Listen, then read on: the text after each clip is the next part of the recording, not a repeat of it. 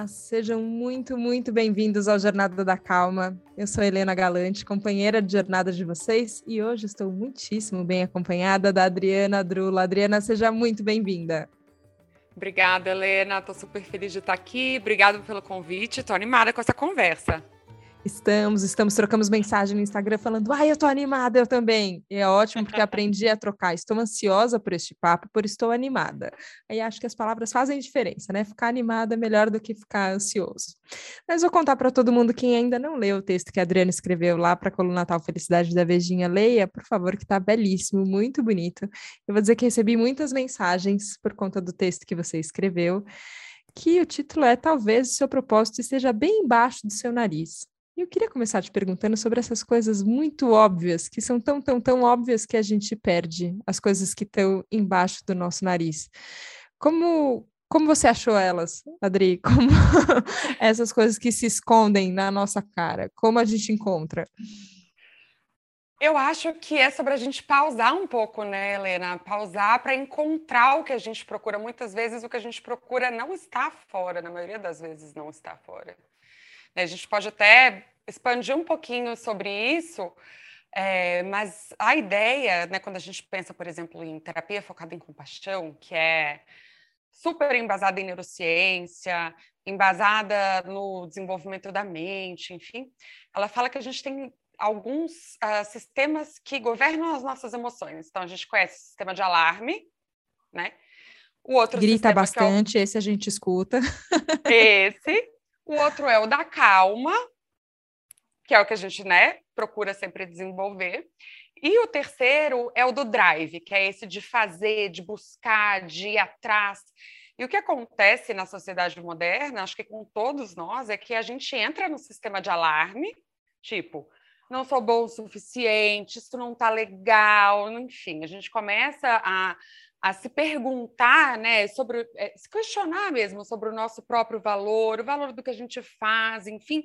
E aí, em vez de encontrar a calma, o que, que a gente faz? A gente aciona o drive para resolver o alarme. Então, aí a gente passa a vida inteira é, se sentindo insuficiente e ligando o drive para correr e consertar isso. E aí eu estou sentindo que aqui no meu trabalho não está legal, eu passo a, sei lá, fazer curso para descobrir o meu propósito, eu faço, eu passo a pensar que é uma coisa grandiosa demais e que está fora e que eventualmente eu vou. Enfim, a gente constrói todas essas fantasias porque a gente não usa esse sistema afiliativo, né, que a gente chama, que é o sistema da calma. Então, a gente sai meio no sistema de alarme, achando é uma, uma urgência, né, tem algo muito errado sobre mim, e tentando consertar isso com drive. A gente fica igual besouros, assim, né, voando e batendo a cabeça na parede. Nossa, isso que você falou. É e eu, eu entro um milhão de vezes nesse modo, fazer coisas enlouquecidamente, né? E a gente é bom, a gente vai treinando, né? As coisas no mundo são feitas para você treinar esse drive fazedor, né? Então a gente faz, faz, faz, faz, faz, faz mais e nunca está suficiente. Só que você comentou em, alguma, em algum momento, assim, que a gente vai procurando e vai procurando coisas grandiosas. Por exemplo, um, um curso e outro curso e outro curso para eu descobrir meu propósito. Então acho que ainda não descobri meu propósito, é outro, é outro. E sempre essa coisa muito muito longe, né? Muito distante.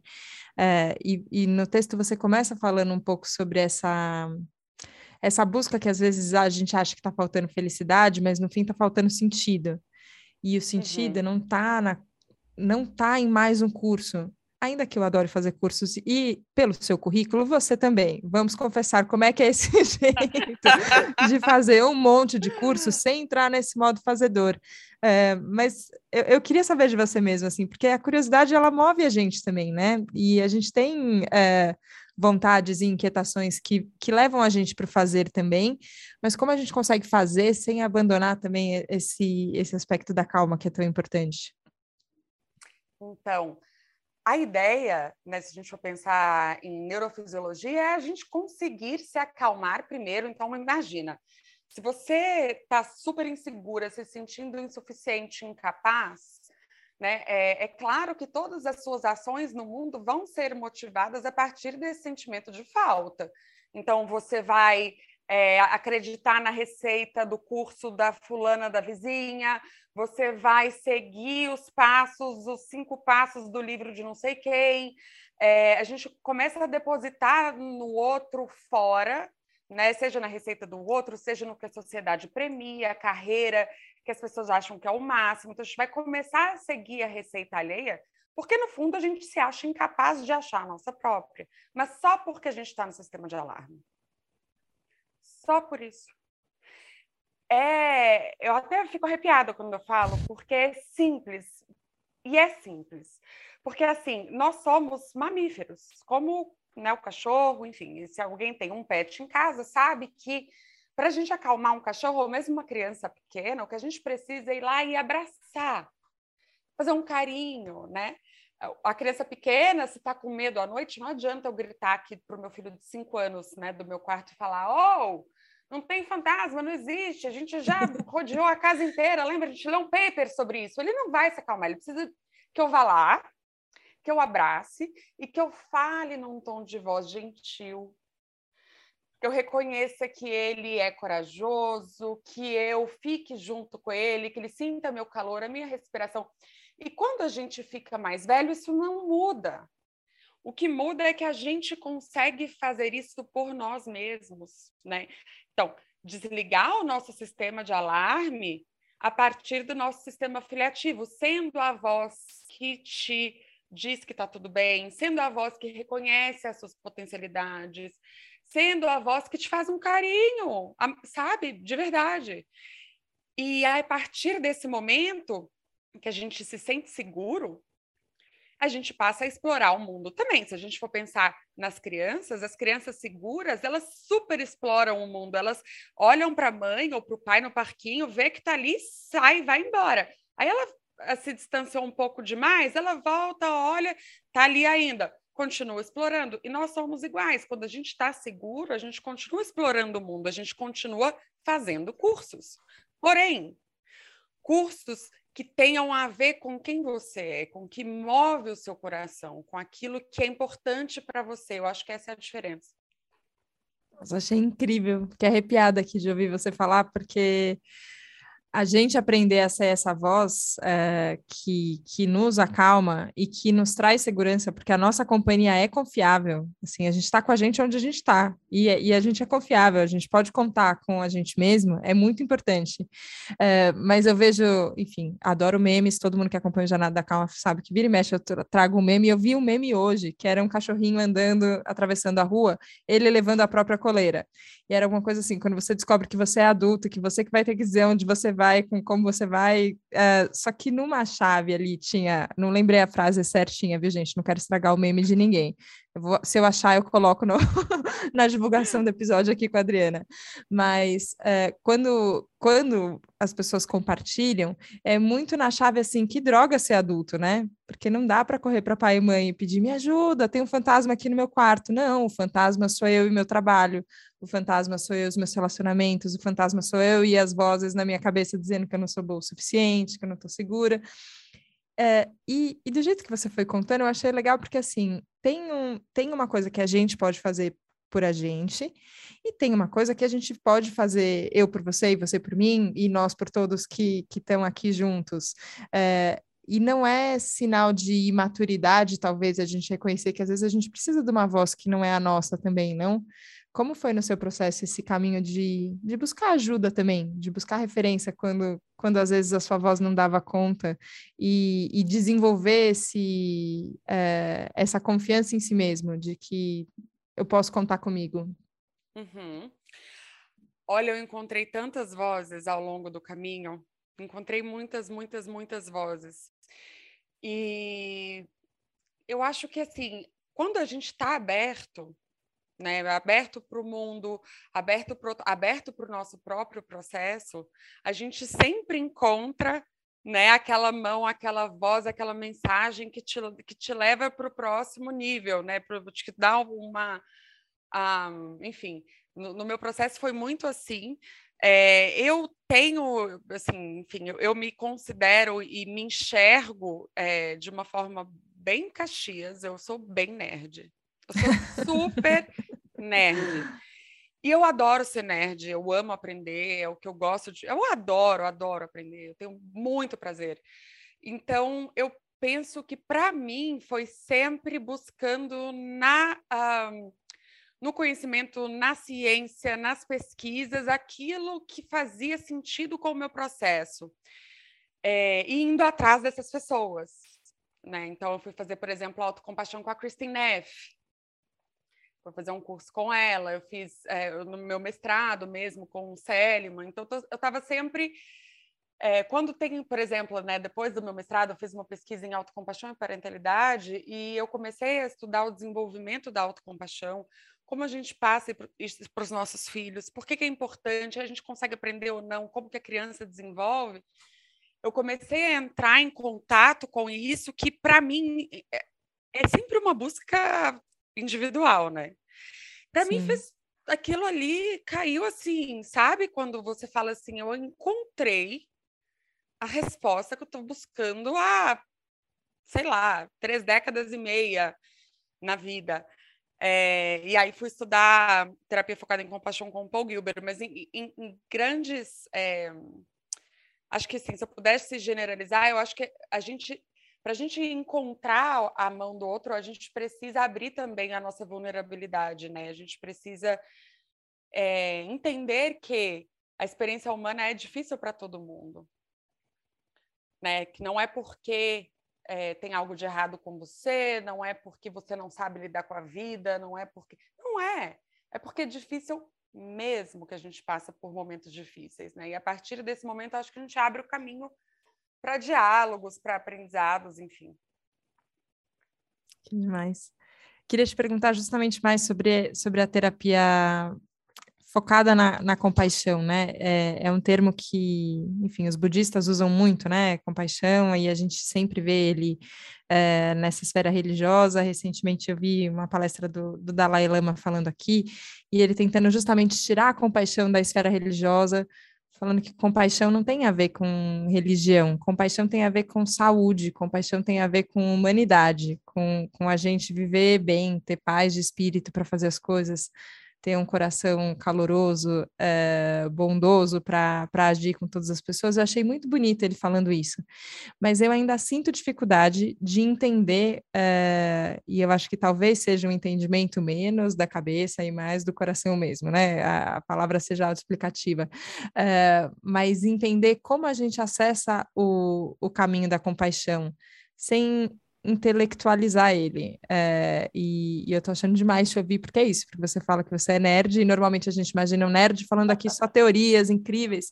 só que você tá falando do jeito que você vive, né? Você tá falando de como você. É, de como você lida com seu filho, por exemplo. Então, tudo isso tem, um, é, tem uma característica de vivência muito grande. Então, eu queria que você contasse um pouquinho também, também na sua vida, como é que é essa experiência de, de busca pela compaixão.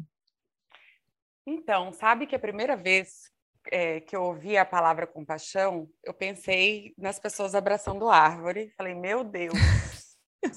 Pode ser também.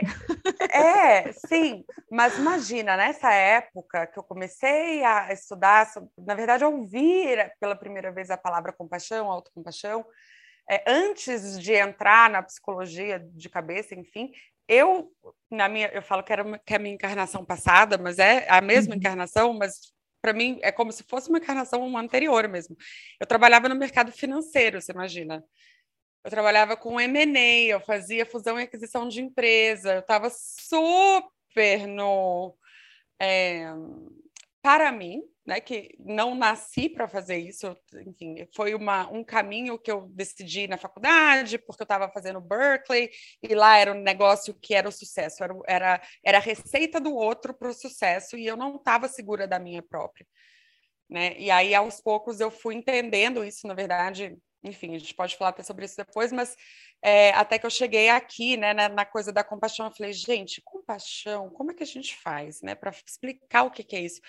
E olha, compaixão é assim, a gente pode pensar que a compaixão, ela é, ela é um, um instinto humano, assim como é o, instinto de competir, assim como é o instinto é, de procurar comida, assim como é o instinto de acasalamento, a gente tem um instinto compassivo. Né? A compaixão, o que, que é? é a gente uh, perceber que existe o sofrimento, seja do outro ou meu próprio, eu ser tocada por isso e uh, fazer algo no sentido de aliviar isso, né? É, que é uma definição que parece bastante com a do Dalai Lama, inclusive. É, e a gente tem essa, esse instinto compassivo. Isso faz parte da nossa natureza. Né? Então, se tem uma pessoa passando por dificuldade, é, né, enfim, se você vê uma pessoa em sofrimento, uma pessoa chorando, o nosso primeiro instinto é abraçar, é perguntar: tá tudo bem? Né? Isso é compaixão, está dentro de nós. A questão é que, de novo, o sistema de alarme, né? quando a gente está no sistema de alarme pensando que ah, o que eu tenho não é suficiente, ou não sou suficiente, enfim, em vez da compaixão, porque estamos sentindo ameaçados, a gente vai fazer o quê? Se a gente está sendo se sentindo ameaçado, a gente vai competir com o outro e não ajudar. Né? Então, pode ter alguém chorando, mas é que estou atrasada para a 15 reunião, da, da, não vou parar. Né? É, pode ter alguém precisando de mim em casa, às vezes um filho, mas sinto muito, não vou ajudar essa pessoa porque eu tenho coisas importantes para fazer. E a gente, e não é que não seja, né? É, mas talvez o, o, sistema de alarme ele tem essa característica de urgência. Então, é, ele te comunica que o que você precisa fazer é para ontem, é, que é urgente, que você precisa resolver, e isso nos torna menos sensíveis para o nosso sofrimento e para o sofrimento do outro. Agora, você descreveu como um instinto, e eu acho legal a gente pensar que tem, tem uma programação que roda aqui, né? Que às vezes a gente conhece ela pouca, mas pouco dela, né? Mas eu, eu sempre penso, e quando a gente fala muito de psicologia positiva também, é, que a gente coloca também uma característica de escolha.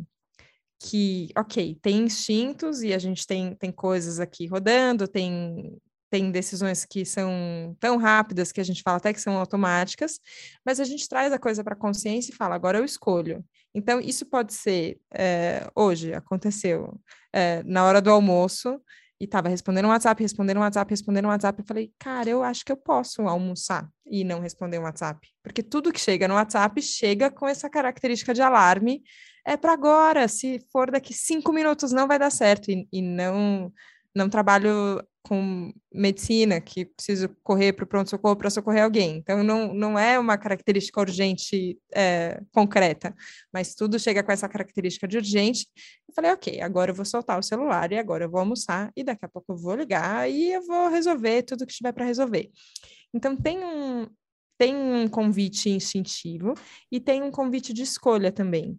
É, e na compaixão, a gente pode como a gente convida mais pessoas para praticar junto, para escolher mais pela compaixão, que, que, talvez receba esse, talvez receba esse sinal, e você vê alguém que não está bem numa reunião, você tem vontade de falar, mas aí vem isso, uma enxurrada de pensamentos que tem a ver com eu tenho que ser produtivo, eu tenho conta para pagar, agora não dá para parar, vamos passar por cima disso, finge que está tudo bem, engole esse choro e vamos lá. É, como a gente cria espaço é, é um espaço-tempo, assim, né? Como a gente cria tempo e cria espaço para poder escolher mais vezes pela compaixão. Uhum. Eu sempre, até nas, nas minhas palestras, enfim, treinamento, eu sempre oriento que as pessoas esqueçam o cognitivo e vão para o corpo, né? Que a gente consiga, que a gente consiga ir para o corpo. Por quê? Se a gente pensar que a gente está no sistema de alarme grande parte do tempo e nossa vida moderna nos, como você mesmo falou, né, nos convida a estar. O, o WhatsApp ele não simplesmente chega, ele chega com uma campainha, plim, aí chegou o e-mail, plim, quer dizer, isso, isso direciona a sua atenção para aquilo, comunica Sim. que tem algo a ser olhado. Então é muito difícil a gente estar tá o tempo inteiro nesse sistema de alarme e uma característica dele é que quando a gente está no sistema de alarme, o nosso córtex, ele fica, em termos de ativação, ele é, ele é bem menos importante. No sistema, é, se a gente for falar assim, de estrutura é, cerebral, o que cresce em importância é o sistema límbico, que é o que uh, governa as nossas emoções. Então, no sistema de alarme, quem está governando as suas atitudes são ansiedade, medo, vergonha, raiva, né? Por isso que a gente é reativo no sistema de alarme, por isso que as ações automáticas normalmente elas não são uh, produtivas. Então, é, porque o, o, cérebro está, a gente pode dizer, sequestrado pelo sistema límbico, é, eu acho que a melhor estratégia é a gente entender, primeiro, isso é normal. Todos os organismos humanos, então, é, se isso acontece com você, é, bem-vindo ao time, né? Sinal que você não é um alienígena. né? E segundo, vai para o corpo. Encontra o desconforto no corpo, respira. Por quê? A gente, a gente não consegue estar tá ansioso e calmo ao mesmo tempo, concorda? É impossível. Sim. E a nossa fisiologia do cérebro e do corpo é uma só. Então, se você está ansioso porque está lá com a enxurrada de pensamentos, o seu coração vai estar tá batendo mais acelerado, você tá, vai estar tá produzindo cortisol, sua, sua respiração vai estar tá mais superficial. Ok. Agora, se você consegue respirar, eh, principalmente expirar mais lentamente, se você consegue aumentar esse pulmão, né? Os seus batimentos vão começar a diminuir a sua frequência cardiorrespiratória, quer dizer, o seu corpo entra em calma o seu cérebro não tem outra alternativa a não ser acalmar também, né? E aí a gente consegue usar novamente a nossa capacidade de raciocínio, porque a gente volta a ter controle. Né? Essa, esse elemento de escolha, ele depende da gente estar calmo e talvez da gente treinar também, saber que, né, a gente falar um pouco de neuroplasticidade, essa ideia de que a gente demorou décadas para construir uma forma né, de se comportar, e até que é uma forma é, reforçada pela sociedade difícil de mudar. A gente precisa ter paciência com a gente, saber que é um processo. E aí, quando você lembrar, respira. É, é, eu acho que a saída é o corpo, sabe? Adorei. Adorei é, isso de pensar que não. A gente adora fazer essa divisão mente-corpo, né? Porque a gente consegue criar essa cisão. Só que se você entende que está tudo interligado mesmo, né? Que é um sistema, não tem como seu coração tá acalmando e a sua mente não está acalmando junto, as coisas vão acalmando junto. E não tem como a sua mente estar acelerada, seu coração, seu cortisol, todos os seus hormônios não estarem bagunçados ao mesmo tempo, as coisas bagunçam junto. É, e eu gosto dessa integração e, e, e para mim é sempre um caminho muito salvador, assim, sabe? Quando é isso, às vezes a, a gente está se sentindo estagnado, eu, eu paro e penso, faz cinco horas que eu estou sentada, peraí, não, meu corpo não foi feito para isso também, nem a minha mente foi feita para tudo isso. Então, calma, deixa eu alongar, deixa eu levantar, deixa eu respirar fundo, como a gente respira aqui no, no começo da jornada. É, só que tem, num mundo em que tudo é o alarme, né? A gente seguir esse outro caminho depende também de dar uma bancada e falar, agora esse é meu caminho. Uhum. Você deu uma dica ali atrás, de quando você tentou seguir uma, uma fórmula que, que tinha ali um sucesso traçado e, e uma estrada de tijolinhos que, que, que naquele momento pareceu que, era o seu caminho para seguir, até você entender que não era o seu caminho. Como é que foi esse momento de perceber e depois de perceber e falar, cara, eu vou mudar de rota? Olha, eu falo que foi igual ser atropelado por um caminhão. É muito suave, então, né? Todos os ouvintes podem ficar tranquilos, pois foi uma experiência muito delicada. foi, foi é, é, é, louco, né? Porque eu acho que essas grandes viradas na vida que a gente dá, é, quando a gente se aproxima daquilo que realmente importa, dos nossos valores, quando a gente revê rotas, normalmente é porque algo aconteceu, né? Eu falo que é como se a gente estivesse a vida inteira andando numa esteira né, os cientistas chamam de esteira hedônica, que é aquela esteira que a gente acha que, aí se eu pegar mais uma promoção, mais uma, enfim, eu vou ser feliz, e aí é aquela promessa que nunca se realiza, e quando a gente desce da esteira, a gente está no mesmo lugar. É, até que algo acontece, você cai da esteira. Aí, caído da esteira, você olha ao redor e fala: caramba, onde que eu estou? Para onde que eu estou indo? Que que, quem sou eu? Isso aconteceu comigo, acho que isso é, pode acontecer com as pessoas de forma geral, né? É, quando algo muito significativo muda a sua vida. Às vezes é algo positivo, às vezes é algo negativo. No meu caso, foi algo positivo. Foi quando eu é, engravidei da minha primeira filha, que vai fazer 11. Eu foi como cair da esteira, assim. Eu não, não imaginava que eu estava, imagina, eu estava trabalhando no mercado financeiro, aquela rotina maluca eu não imaginava o quanto eu ia me afeiçoar àquela gestação, àquela vida. É, e para mim isso foi suficiente, claro, sou nerd, né? Falei. Então eu comecei a estudar a teoria do apego, comecei a estudar sobre o parto humanizado, comecei a estudar sobre o que ela precisava nos primeiros anos de vida, comecei a estudar sobre os modelos de relacionamento que ela ia internalizar, o que, que isso tinha a ver comigo. Eu falei, pera, gente, não, não... isso que eu estou fazendo não é o que eu deveria fazer, pelo menos por um tempo, não é o que eu quero fazer, porque acho que deveria também não existe. Uhum. Mas não era o que eu queria fazer, eu queria é, me dedicar para ela e queria encontrar. E aí fiquei com ela um tempo em casa, mas logo já, né, imagina, saí de casa super nova. Com 18 anos fui morar fora do Brasil, voltei por acidente depois de 10 anos. Então, para mim, não tinha essa coisa de ficar em casa, começou a, a pesar. E aí eu comecei a me perguntar, né? Qual seria o motivo que eu deixaria ela aqui para sair de casa? É, o que, o que pode ser importante eu fazer lá fora? É... E aí foi quando eu uh, comecei a fazer os cursos sobre propósito para encontrar o meu, achando que era aquela coisa gigantesca, eu precisava.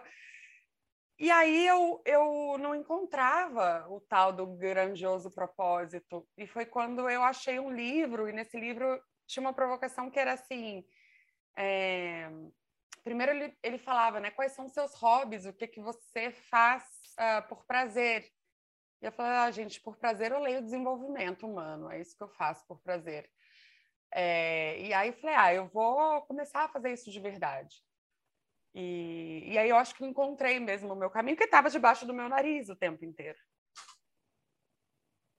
Que demais, que demais. E, e, é legal você falar, porque na hora que você disse a, a, sensação de ser atropelada, a gente imagina que alguma coisa terrível pode ter acontecido. Não, às vezes pode ser uma coisa incrível, né? Mas isso muda, muda tudo. Mas essa sensação de sair da esteira, eu acho que ela é muito necessária. Uh, e, e todas as vezes que eu entro muito nessa coisa de eu tô fazendo, fazendo, fazendo, eu dou uma parada e falo, ok, é, isso daqui não está levando a lugar nenhum. Essa esteira aqui é uma esteira, está parada no mesmo lugar. Pode até ter um ventinho no rosto aqui, mas ele é ele é artificial, ele não é não é natural. Mas a gente vai achando um caminho, né? E isso é muito legal. E, e eu tenho sempre essa sensação que uma vez que uma pessoa saiu da esteira, o impacto que isso tem em todas as pessoas que estão em volta é gigantesco. Assim, as coisas começam a acontecer de um jeito. É, eu, eu tenho a sensação isso, assim, o Jornada da Calma agora tem dois anos e meio, quase, vai. É, e depois que ele entrou no ar, minha vida fez um, eu nem sei dizer que movimento que foi, assim, ó, só que tudo mudou, porque de repente eu, é, eu tô aqui falando de coisas que eu vivo, que eu quero buscar e que não, dá, não sei se é hobby ou não, mas eu não quero parar, entendeu? Eu quero fazer mais disso e eu acho que isso é importante para as pessoas, e as pessoas é, contam como elas se sentem, como elas, como elas vivem, todo mundo que está ouvindo também. Você fala, uma vez que você entra nesse movimento, ele é diferente do movimento da esteira, ele é quase um movimento de fluxo de rio mesmo, assim, ó. Uhum. Só não nada contra, porque as coisas vão caminhar. É, e hoje você também tem muitas pessoas que estão que em volta, né? Como é, como foi para você assumir esse, esse papel também de, de referência das pessoas te, te buscarem para compreenderem melhor os seus próprios caminhos? Olha, para mim é... foi foi natural e não natural ao mesmo tempo. No início eu resisti bastante assim a essa ideia. Até porque a gente sabe, né, quando a gente começa a estudar e entrar em contato com esses conteúdos, entrar em contato com a ciência mesmo, porque são estudados, né, cientificamente, enfim, é quando você se dá conta do quanto você tem que aprender ainda. Então, a ideia de ajudar outras pessoas, quando você parece que ah, eu só posso ajudar alguém quando eu estiver iluminado. Então, é, né? E até na maternidade, eu acho que as mães também fazem um pouco isso, né? Dessa ideia, dessa, essa ideia de que a gente precisa ter aquilo resolvido para ajudar a pessoa que está se desenvolvendo. Então, eu tenho que ter aquilo resolvido. E você sabe que o, o meu maior aprendizado é, com a compaixão, a autocompaixão, é, foi que, na verdade, quando a gente é, é modelo para o outro, porque na verdade a gente é modelo para o outro o tempo inteiro, né? As mães para os filhos, o, professor para o aluno. É, quanto mais próximo daquela pessoa a gente for, então, quanto mais é, essa pessoa se identificar comigo, seja minha filha, seja o meu aluno, quanto mais essa pessoa ver que eu tenho as mesmas angústias, eu tenho as mesmas aflições, é, a gente muito mais se parece do que é diferente, é, mais possível aquela pessoa vai acreditar que é aquilo que eu estou falando. E é, é paradoxal, né? Mas eu acho que estamos ensinando pessoas imperfeitas, e se a gente chega numa posição de perfeição, é, para número um, a gente assusta aquela pessoa que está escutando, né? Então, talvez aquela pessoa ache que aquilo ali nem é para ela. E número dois, o máximo que a gente vai conseguir é uma multidão de seguidores que te acham um semideus, que nós não somos, né? Então, é, eu acho, eu, eu faço orientação parental também, né? E eu oriento muitos pais, eu tento fazer isso todos os dias da minha vida com os meus filhos, que é mostrar para eles os meus erros. Sabe? Olha, eu fiz isso, você me desculpa, não, eu estava, né, enfim, nervosa ou estressada. Às vezes, quando a gente está nervoso, estressado, a gente faz coisas que não são legais, mas eu quero corrigir o que eu fiz, como que eu posso te ajudar, me desculpa. Porque, olha, imagina se você. Eu, eu sempre falo isso, né? Imagina se você crescesse numa casa onde você fosse a única pessoa imperfeita. Seu pai é perfeito, sua mãe é perfeita, seus professores são perfeitos. E aí você, ali no escurinho do seu quarto, olha no espelho e fala: Cara, ferrou! O que, que eu faço? Estou ferrado nessa vida. Né? E nós não somos. Então, acho que quando eu comecei a olhar tanto para o meu papel materno quanto para o meu papel de profissional, com essa lente de que é, pessoas imperfeitas precisam de modelos imperfeitos corajosos para assumir a sua própria humanidade. Né? E, inclusive, ensinar uma forma gentil e humana de lidar com a sua humanidade, aí eu acho que tudo mudou assim para mim. Amei, amei, porque é, tem, tem uma, uma boa vontade envolvida, né? É, e, e, uma abertura de falar, olha, eu errei, olha, eu não consegui, ó, desculpa, vou tentar de novo, como a gente pode tentar, é, essa, essa aceitação da, da imperfeição no fazer, né, porque ele sempre é imperfeito, e que vai tão contra o, a máscara social que a gente veste, né, que, que a gente diz para todo mundo que tá tudo bem o tempo inteiro, que é isso que a gente tem que performar, né? Então parece que todo mundo tá brincando dessa máscara, mas quando a gente tira ela e topa mostrar a imperfeição também, a gente acaba sendo mais modelo e mais é, mais útil. Acho isso compassivo demais, é, mais do que abraçar árvore, talvez. Eu abraço árvore hoje em dia também. Também era do time que falava, meu Deus, abraçar árvore. Hoje eu abraço uma árvore, tá tudo bem. Mas é, essa disponibilidade de, de trocar com as pessoas desse lugar de muita sinceridade, de muita abertura, eu acho que isso é, é, a coisa que a gente pode fazer de melhor para a gente e para os outros. Então, queria te agradecer muito, Adriana, por você fazer isso com as pessoas, ter feito isso comigo aqui. Vou contar para todo mundo que eu atrasei 20 minutos, gente, para começar a Jornada da Calma hoje, porque o computador não, não funcionava de jeito nenhum. E a Adriana me mandou uma mensagem: vem com calma, tá tudo bem. Eu falei: olha como é bom ter lembrança, assim, de que a gente pode ir com calma. Então, queria te agradecer demais a presença, todo o estudo que você tem, teve e continua tendo, é, mas principalmente a demonstração, que eu acho que isso é o mais importante. Obrigada. Obrigada, eu, Helena. Uma super honra estar aqui, ó. Tô toda arrepiada. Obrigada pela oportunidade. É, nossa, eu me sinto muito realizada, assim, sabe, de, de poder passar isso. Então, te agradeço pelo espaço. Obrigada, obrigada, obrigada a você que nos acompanhou hoje aqui no Jornada da Calma. Espero que seu corpo esteja dando arrepios e uma pulsação bem gostosa no coração, que é o que a gente está sentindo aqui agora. Obrigada pela confiança e pela abertura. A gente se vê na próxima segunda, no próximo Jornada da Calma. Um beijo, tchau, tchau.